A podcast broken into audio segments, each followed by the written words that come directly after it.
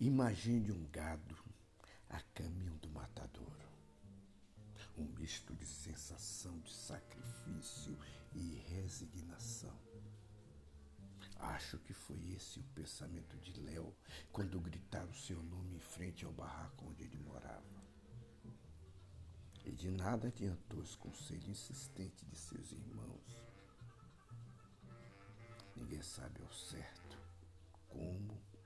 nem porque as pessoas sentem que é chegada a sua hora. Léo sentia que não teria escapatória.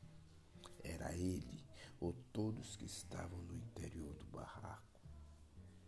Então ele caminhou lentamente em direção ao seu algoz. Mal conseguia andar de trêmula que as suas pernas estavam. E como no transe, se despediu de tudo. Lembrou rapidamente de toda a sua vida, do tempo de moleque, das brincadeiras, dos seus primeiros envolvimentos com as drogas e a sua rápida adolescência. Lembrou do primeiro beijo, da primeira namorada e pensou, pensou muito dos super-heróis dos desenhos na TV. Léo desejou um milagre.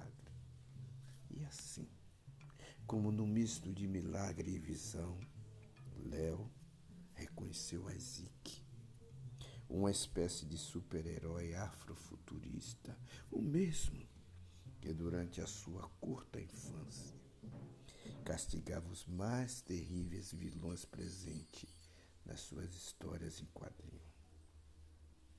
E como novamente, como num transe, Léo criou gestos, passos e dançava, dançava, dançava até sumir na madrugada de uma rua deserta.